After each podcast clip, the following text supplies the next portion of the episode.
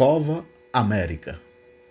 Enquanto o povo cobra movimentos do governo no caminho da vacinação, Bolsonaro dá mais uma demonstração de descaso e insanidade, querendo trazer a Copa América para o Brasil.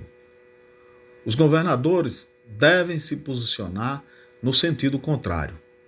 É mais um grande absurdo desse governo que passou sete meses para fechar contrato de vacina com a Pfizer e respondeu e-mail para a Comebol sobre o campeonato, com várias viagens e jogadores e imprensa de todos os lugares do mundo em apenas 10 minutos.